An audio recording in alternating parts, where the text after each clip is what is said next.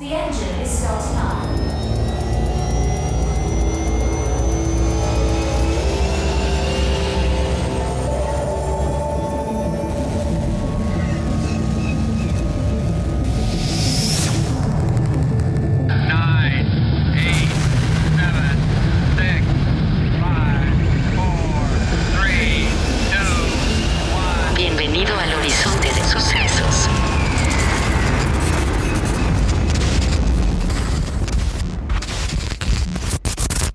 Bienvenidas y bienvenidos a un episodio más en Horizonte de Sucesos, su podcast favorito de ciencia ficción e historias extraordinarias. Hoy vamos a platicar sobre Tengoku Daimakyo, probablemente el mejor anime de la temporada de primavera que acaba de finalizar.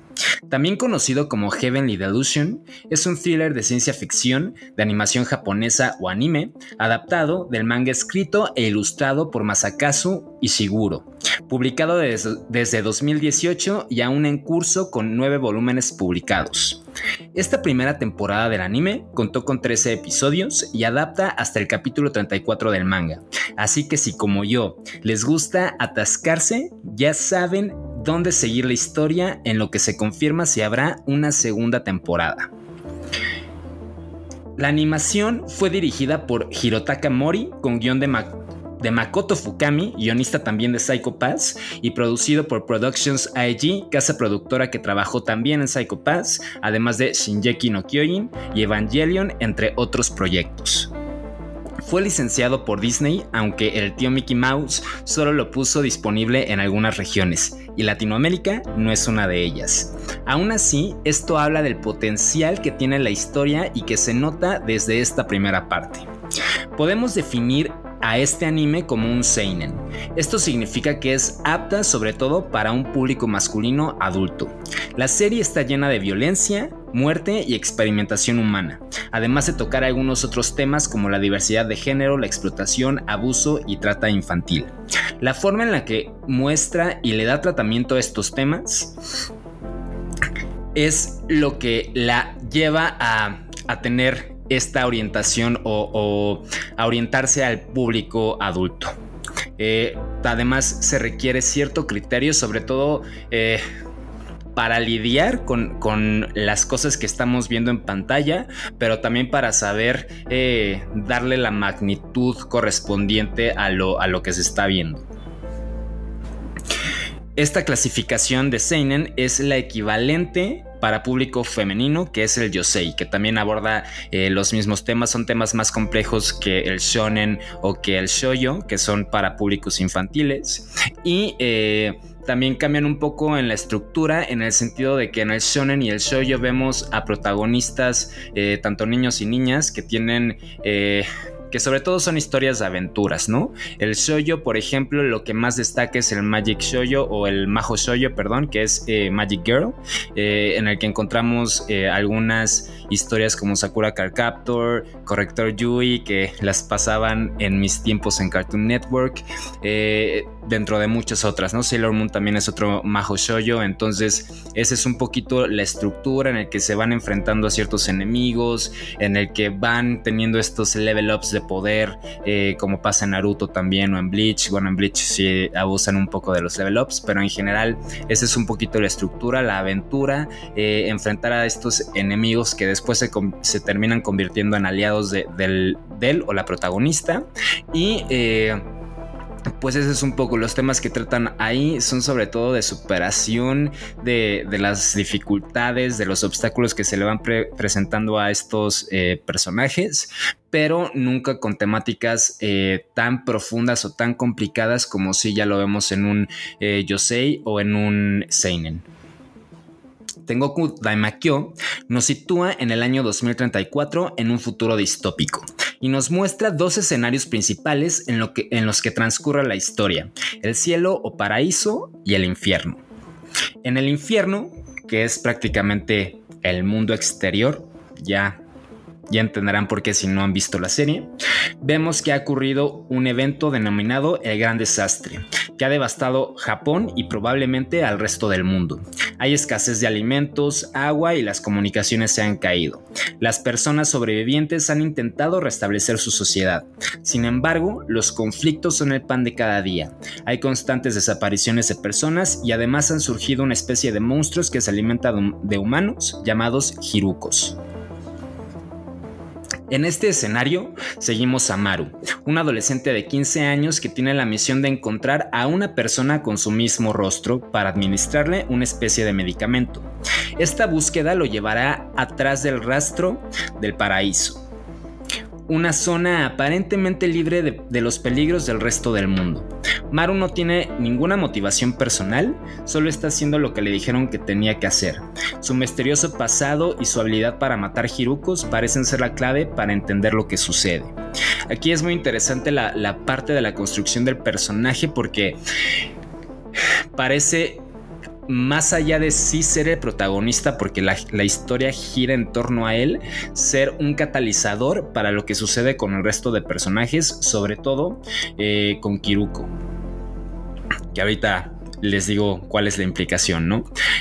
Pero esto tampoco es tan común de ver eh, en una historia en general, sobre todo a, partir del protagonista. Normalmente los protagonistas, sobre todo si son, si son masculinos, eh, tienden a a ser influenciados por el resto de personajes eh, para ir teniendo este descubrimiento interno, etcétera, esta reflexión sobre eh, lo que son, quiénes son y, en, en quién se pueden convertir. Pero aquí funciona un poco a la inversa hasta donde vemos en estos primeros 13 episodios. Como esta aventura de Maru no será fácil, Kiruko, una joven de 20 años, es encomendada con, la con su protección para ayudarle a alcanzar su destino. Kiruko además está en la búsqueda de dos personas ligadas a su pasado. Estas personas, en sus propias palabras, son Robin, a quien quiere ver, y el Dr. Sawatari, a quien necesita ver. También se revela que la Kiruko que vemos es el resultado del trasplante cerebral de Haruki al cuerpo de Kiriko, su hermana mayor, luego de un ataque de cazahombres.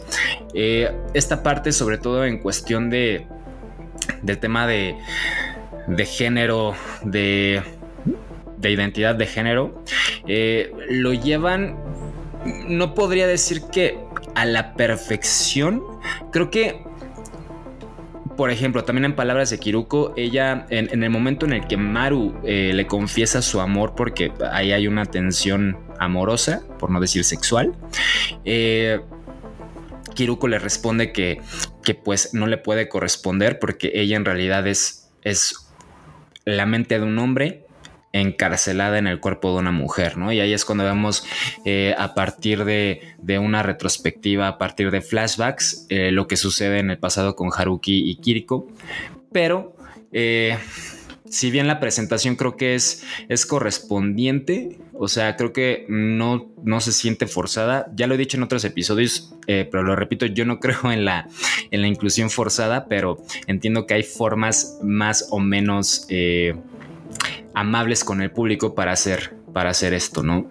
Acá no es que el principal atributo de, Kiruko sea esta cuestión de, no saber si es Haruki o, no saber si es Kiriko, no saber si es eh, no tener como que esta definición propia, porque eso también es importante decirlo. No, eh, si tiene esta confusión de si bien asume que es Haruki, eh, a, partir de ciertos recuerdos, a partir de, ciertas interacciones con otros personajes, pues eh, sí se ve confundido el personaje, ¿no? Confundida y confundida el personaje. Entonces, eso también es importante mencionarlo, pero... Eh, y bueno, a partir de, esto que le, menciona a Maru, eh, pues Maru en realidad eh, también a partir de la interacción que tienen alrededor de esta primera temporada, en el capítulo final termina diciéndole que pues no le importa si, si en el pasado fue Haruki o si fue Kiriko, que pues al final él, Maru, está enamorado de, de Kuriko, de Kiruko, perdón. Entonces, eh, eh, en ese sentido creo que, creo que se lleva bien, porque tampoco es que sea tan reiterativo, reiterativo más allá de, de de la presentación de, la situación que vivió o, de los flashbacks de su pasado. Eh, no, no, están cayendo constantemente en esta parte. Sí se vuelve a tocar el tema de, su identidad de género, etcétera, pero no es que toda la, carga dramatical del personaje vaya enfocado en eso. Eh, y también es importante porque justo eh, el doctor Sawatari es quien le quien ella piensa o, escucha quien le hizo, que fue la persona que le hizo la operación, el trasplante cerebral, entonces pues sí quiere tener como que esta respuesta justo en esta confusión de no saber quién es, ¿no? O sea, toda esta situación sí marca el rumbo de los objetivos que tiene de encontrar estas dos personas, pero eh, repito, no es toda la carga dramática del personaje, entonces eh, tiene sus, sus áreas de mejora, sus oportunidades, pero creo que está bien llevado. Después, en el cielo paraíso, que se, encuentra al interior de la Academia Takahara. Sus instalaciones son una especie de domo con tecnología de vanguardia y también con algunos eh, espacios con naturaleza. El recinto parece no haber sido afectado por lo que sucede en el exterior y, de hecho, parece estar completamente aislado de ese infierno. Al interior de la Academia Takahara vemos a un grupo de niños conformado por Tokio, que en un principio parece ser la persona que busca a Maru, dado su, parecido eh, facial, su sí, dado que se parecen eh, en sus rostros. Además de Toka, Mimihime, Shiro y Asura. Asura es un personaje bien interesante porque tiene eh, una apariencia extraterrestre. Azura es de la primera generación de, estudiantes de, la Academia Takahara, ¿no? Entonces tiene esta apariencia de, extraterrestre, pero además sí parece tener una mayor sabiduría que el resto de personajes con los que interactúan, por ejemplo, Tokio o sobre todo principalmente Toca, ¿no? Entonces eh, tiene por ahí un desenlace trágico, aunque no es que ya no vaya a aparecer por lo que vemos en estos 13 episodios. Eh, y también tiene un gran impacto en el resto de personajes, otra vez principalmente toca, pero sí llega a impactar al resto de niños de la Academia Takahara. Eh, me parece muy interesante, sobre todo por algunas de, las teorías que hay atrás del gran desastre que mencionaré más adelante, pero eh, bueno, eso es uno de los personajes que más me llamaron la atención. Estos niños poseen, además de Azura que tiene este aspecto alienígena, eh, tienen habilidades sobrehumanas. Eh, algunos pueden eh, causar alucinaciones en el resto con solo mirarse a los ojos, entre muchas otras habilidades, pueden escalar paredes sin ningún tipo de, de herramienta como Spider-Man, ese tipo de ese tipo de situaciones, ese tipo de habilidades. Y a pesar de que tienen o que parece que tienen una buena educación, son completamente ignorantes del mundo real debido a su aislamiento. Sin embargo, empiezan a notar que suceden cosas extrañas en la academia y encuentran pistas de que hay algo más fuera de los muros que los rodean.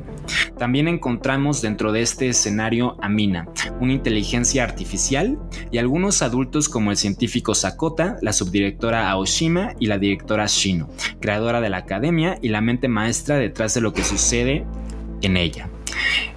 Eh, esto es uno de los temas creo más fuertes porque a pesar de que no se ve eh, directamente una situación de, trata o, de cuestiones así de escabrosas, la verdad es que por las situaciones o por el contexto que se plantean es, prácticamente eso, ¿no? Un grupo de niños que pues prácticamente no tienen control sobre sus decisiones, que están ahí como eh, pues objetos o como pues sí, como experimentos. de spoiler alert, si llegaron ya hasta aquí, pues ya eh, se van a poner más que los spoilers.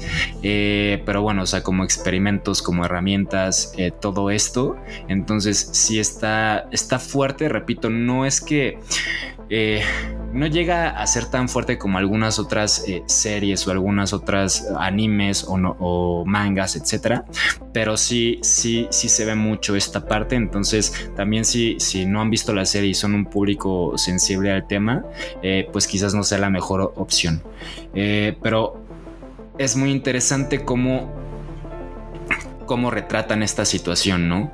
Cómo, pues sí, no sé qué tanto pueda concientizar sobre el tema al público en general que está viendo el anime, pero, eh, pero de que lo aborda, lo aborda, ¿no? Eh, lo aborda de, de una manera muy similar, eh, desde otro enfoque, pero de una manera muy similar a lo que pasa en Akira.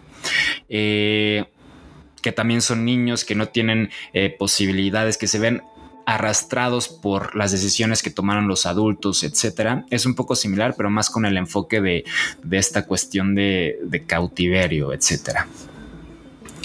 Eh, um, Tengoku Daimakyo es un extraordinario ejemplo de cómo contar una historia de misterio, utilizando o partiendo más bien de una simple premisa que es el gran desastre. Un evento que, como mencionaba en un principio, acabó con el mundo que se conocía. El tema aquí, o, lo valioso de esta premisa, es que no se esclarece qué es en sí el gran desastre y sobre todo qué lo originó. Eh, sí se mencionan tres teorías, que la primera es que después de varias alertas y observaciones, y, me parece por ahí, eh, spoilándome un poco en el manga, que eh, a partir de un cálculo que hizo eh, esta mina, la inteligencia artificial, eh, pues se detecta que un asteroide iba a impactar la Tierra, ¿no? El asteroide termina impactando la Tierra y ocasiona efectos negativos tanto en el clima como en el medio ambiente, que esto pues es lo que retrata eh, pues la historia, está muy similar a lo que vemos también en The Last of Us y pues también esto libera a los Hirukos, ¿no? Eh, a partir de que hayan venido en ese mismo asteroide o eh, pues que haya contaminado, haya traído algún patógeno que contaminara pues el ambiente y que haya eh, ocasionado mutaciones en pues los seres vivos de, de nuestro planeta. La segunda teoría dice que luego de un conflicto bélico, Japón fue atacado con un arma desconocida, dejando al país del sol naciente devastado. Los Hirukos serían obras de una mutación, de una mutación genética caus- causada por este arma, eh, probablemente eh, nuclear o atómica. Y la tercera teoría habla sobre una invasión extraterrestre, siendo los Hirukos el arma con la que los seres espaciales tienen pensado aniquilar a la humanidad. Que por eso mencionaba lo interesante del personaje de Asura y su presencia pues también eh, podría no descartar esta última teoría. Eh, hasta el momento de lo que vimos en el anime, ninguna se ha confirmado y como decía, pues mantiene latentes todas las posibilidades, aunque repito, spoilers ya más heavies, la Academia Takahara o el papel de la Academia Takahara que tiene en la historia sugiere un camino específico. En un documento que encuentra Kiroko y Maru, se menciona que el objetivo de la Academia Takahara es crear en este mundo, este infierno de paciencia, un paraíso terrenal. Esto implica reclutar al mejor y mayor talento humano para llevar a cabo su objetivo de una sociedad transhumanista.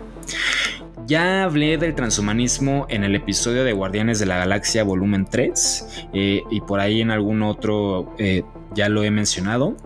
Por si quieren ir a, escuchar específicamente ese, episodio o darse una vuelta por todos los que hay, los 65 episodios que están disponibles, 66 o 67 contando este. Eh, pero recapitulando, el transhumanismo es una doctrina o un movimiento cultural e intelectual que busca transformar la condición humana a nivel físico, psicológico e intelectual, a partir del desarrollo y uso de la ciencia y la tecnología. En otras palabras, busca superar los límites humanos para convertirnos en posthumanos e incluso alcanzar la inmortalidad.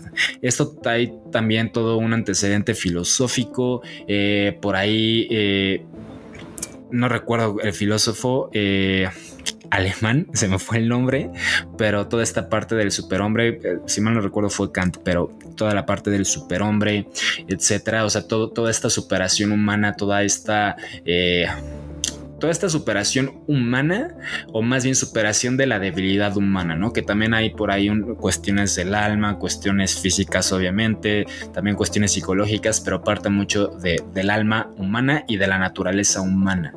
Eh, y bueno, todo después ya se fue llevando hacia, la, hacia el uso y el desarrollo de, ciencia y tecnología, ¿no? Ya como, lo, como se interpreta o cómo se, se proyecta desde el transhumanismo. Eh, um, las principales ciencias y disciplinas que constituyen al transhumanismo son la futurología, futurología, que es el estudio de los futuros posible, probable y preferible, así como las visiones del mundo y mitos debajo de ellos. Eh, la futurología muchas veces se escucha este concepto y se toma eh, un poco en sentido de, mofa, en sentido de broma, pero sí existe. Eh, es una...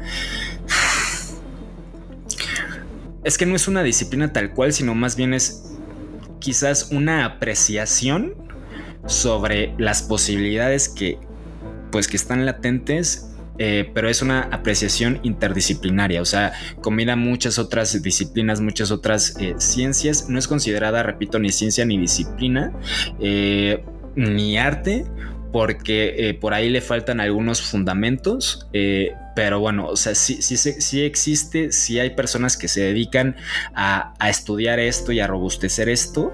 Eh, sí tiene hasta el momento esta etiqueta de pseudociencia o, o pseudodisciplina o pseudo, lo que ustedes me digan, pero, pero bueno, ahí está el dato. Después, como decía, la filosofía, principalmente a partir de la eugenesia.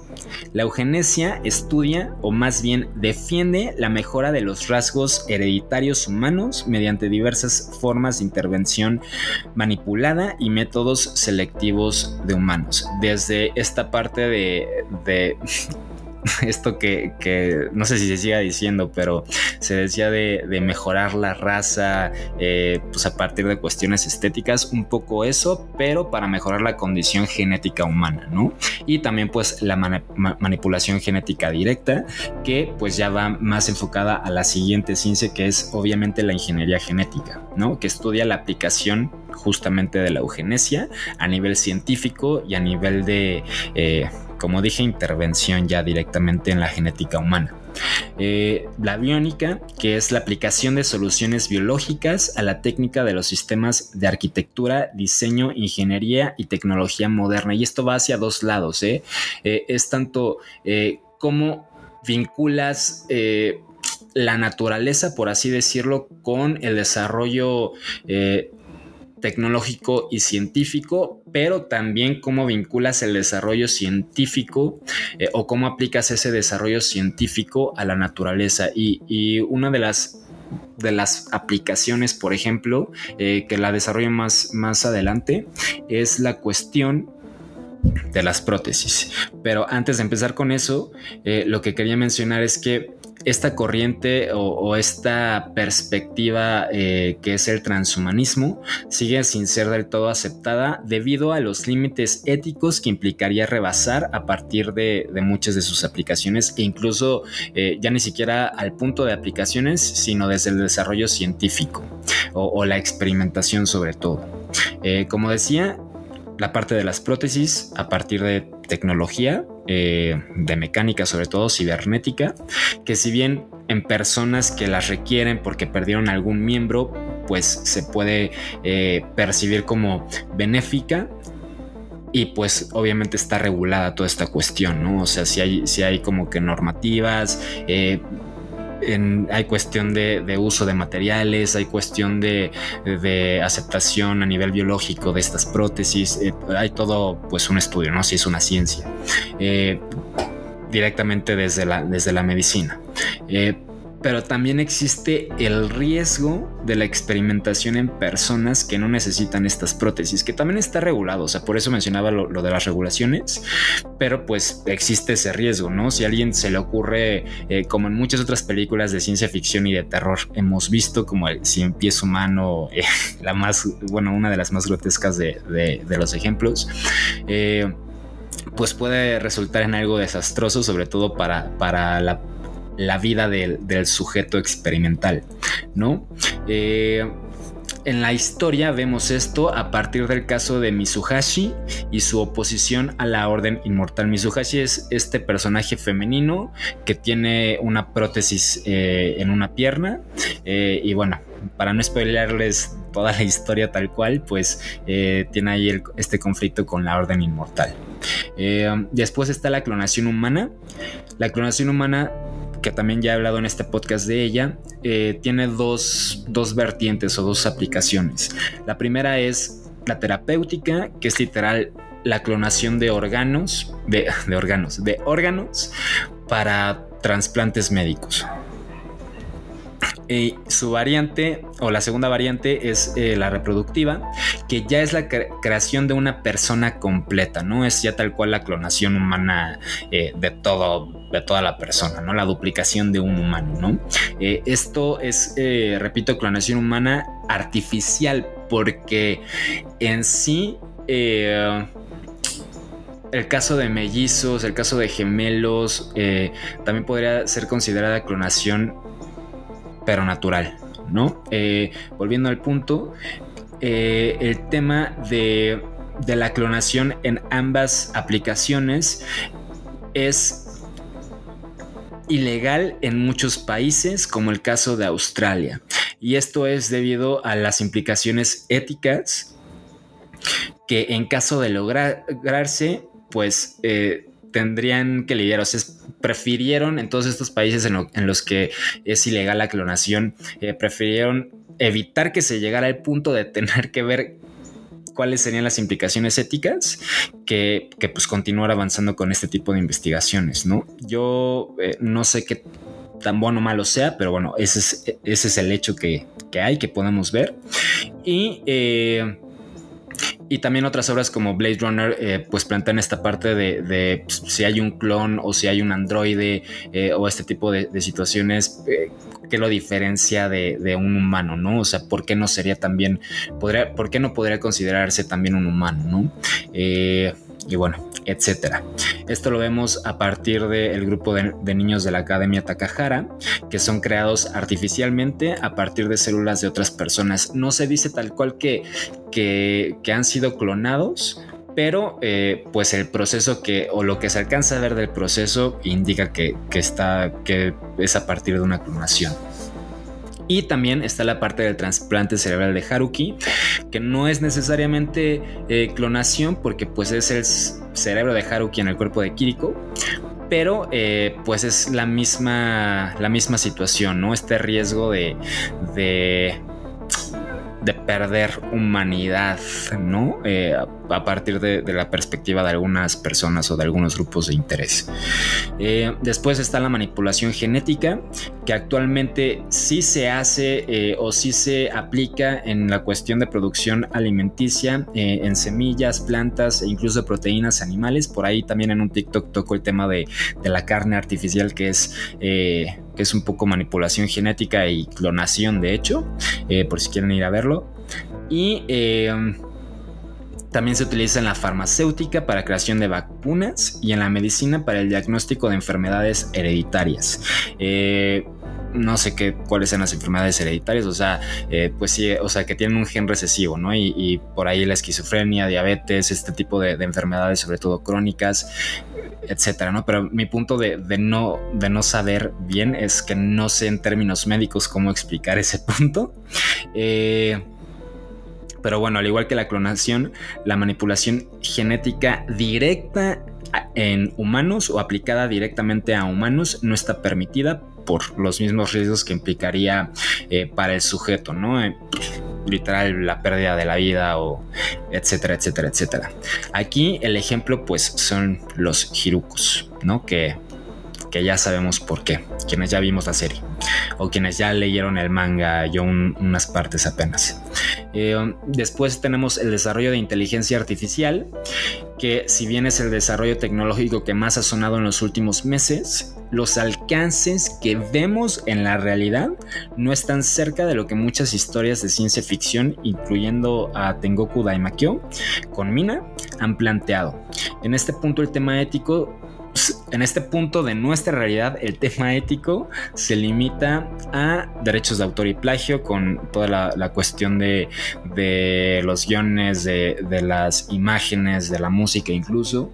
Eh, ChatGPT y todas las aplicaciones similares o todos los softwares similares, pues eh, caen en eso, ¿no? Entonces, este es como que el dilema ético que hay ahorita eh, por el alcance que tiene este desarrollo tecnológico, pero si seguimos hacia allá, eh, podremos enfrentarnos a diferentes, eh, a diferentes cuestionamientos, como en el caso de la clonación, ¿no? Sobre todo de, pues, qué hace humano a un humano, ¿no? Eh, y específicamente en el caso de Mina, creo que es un ejemplo que rompe con... Pues con la mayoría de las de los contenidos, ya sean películas, series, etcétera, sobre inteligencia artificial. Eh, digo, sí existen otros ejemplos, al igual que Mina, pero la regla es que, eh, o la mayor parte de las historias tratan sobre una inteligencia artificial tratando de controlar a los humanos, ¿no? Eh, etcétera, o que se sale del control y empieza a atacar a la humanidad, todo eso, ese tipo de historias. Acá Mina incluso tiene esta parte como, como maternal, ¿no? Por ahí estaba leyendo que hay una diferencia muy marcada entre el anime y el manga en cuanto a Mina, eh, en cuanto al diseño de personaje, que en el manga se ve muchísimo más, eh, tiene un aspecto más humano, que incluso tiene por ahí pezones, eh, etcétera, y también por la cuestión del vientre, por la cuestión de que es, se refieren a Mina como desde el pues sí, desde eh, pronombres eh, femeninos, eh, pues todo te hace recordar a una mamá, ¿no? Y, funge también esta, este rol de madre dentro de la Academia Takahara, ¿no? Cuidando a, a los niños, etcétera, ¿no? Y pues de hecho no se ve cómo eh, o sea, en ningún momento se toca esta parte de, rebelión contra, contra sus creadores, o sea, la humanidad, etcétera, ¿no? Siempre se mantiene como que bajo el mismo papel, aunque sí siempre obedeciendo eh, las instrucciones de la directora. Eh, y bueno, pues así podríamos seguir la lista sobre aplicaciones, disciplinas y ciencias que intervienen en el transhumanismo, pero estos son los ejemplos que vemos directamente en Heavenly Delusion. Eh, obviamente todos estos pues son llevados fuera de este límite ético. Eh, el transhumanismo sí puede ser la respuesta para continuar con el desarrollo humano como especie. La cuestión creo que va más bien en definir ese límite ético o incluso replantearlo, ¿no? Pero ese es tema para otro episodio. Lo que está muy claro es que la principal reflexión de la obra de Tengoku Taimakyo es sobre la posibilidad de crear o encontrar, o encontrar ese paraíso terrenal y cómo nuestra soberbia y egocentrismo podrían orillarnos a todo lo contrario, o sea, crear un infierno. Esta primera temporada concluye con el desastre ocurrido previo al examen que presentarían los niños de la Academia Takahara, con Mimihime, Shiro y otros dos niños escapando al interior y llegando a una ciudad. Se revela que el hijo de la chingada de Robin estaba experimentando con una mujer y un Hiruko. Eh, Maru y Kiruko continuando su camino hacia el paraíso y Tokio convirtiéndose en Hiruko para proteger a uno de sus hijos. Esto último y algunos spoilers que ya me di en el manga me hacen pensar que Tokio no era la persona que buscaba a Maru, sino en realidad su madre. Y a quien busca es a su hermana o hermano en caso de que sean mellizos o en caso de que sean gemelos, porque no me he spoileado tanto tampoco. Además que el gran desastre fue ocasionado por este incidente de la Academia Takahara, hablando del examen, o que incluso el plan de la Academia Takahara era crear a los Hirukos para aniquilar a las personas que no compartían el ideal de la directora. Como sea, aún hay mucho que ver. Estos primeros 13 episodios dejaron a Tengoku Daimakyo como el mejor anime de la temporada, en mi opinión por los temas que toca y por el tratamiento que les da, aunque por ahí tiene sus cositas negativas.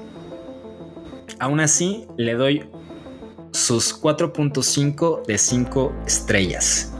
Por cierto, si les gustó este anime, algunas opciones que tocan los mismos temas o que tienen algunas similitudes son Neon Genesis Evangelion, del cual ya hay un episodio en este podcast, lo mismo que Akira, que además Ishiguro, el creador del manga, lo del, manga de Tengoku Daimakyo, lo menciona como su principal referencia.